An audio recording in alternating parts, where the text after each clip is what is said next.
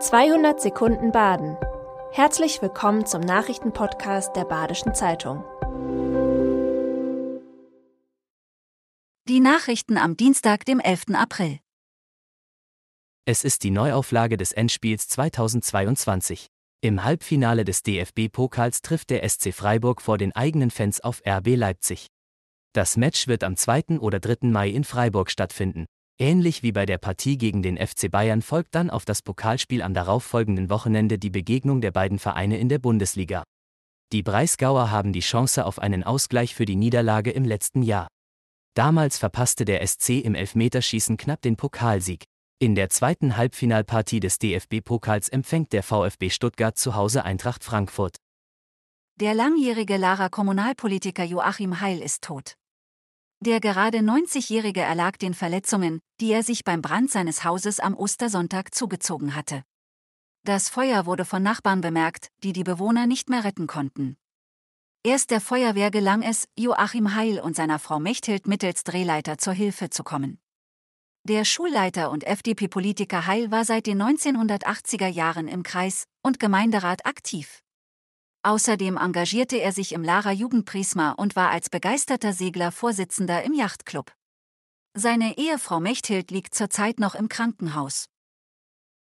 Ein rund 300 Quadratmeter großes Kunstwerk könnte in die Freiburger Innenstadt zurückkehren. Konkret geht es um ein aus 106 Stahlplatten bestehendes monumentales Kopffüßlerbild des Künstlers Horst Antes. Der favorisierte Standort ist die Betonmauer am Schlossbergring zwischen Schwabentor und Tiefgarage.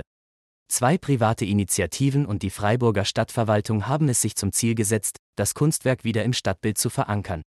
Circa 20 Jahre konnte man es im Stadtzentrum bewundern, bis es 1996 wegen Umbauten in der Innenstadt eingelagert wurde. Erste Gespräche zur Wiederaufstellung laufen bereits. Für Sebastian Glaser, Chef der SICK Holding und Enkel des Gründers Erwin Sick, bleibt Waldkirch das Herz des Sensorspezialisten. Am Standort solle nicht gerüttelt werden. Den technischen Fortschritt sieht der 44-Jährige als große Chance. Die Sensoren seiner Firma seien die Datenlieferanten für Industrie und Logistik.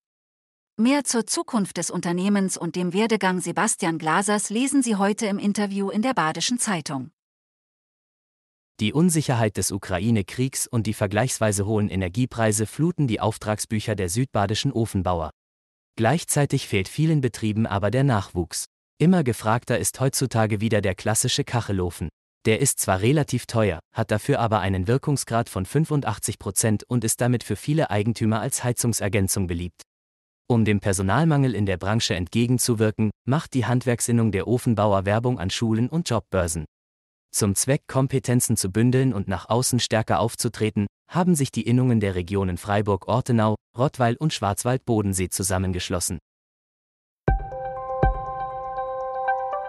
Das war 200 Sekunden Baden. Immer montags bis freitags ab 6.30 Uhr. Aktuelle Nachrichten rund um die Uhr gibt's auf der Website der Badischen Zeitung badische-zeitung.de.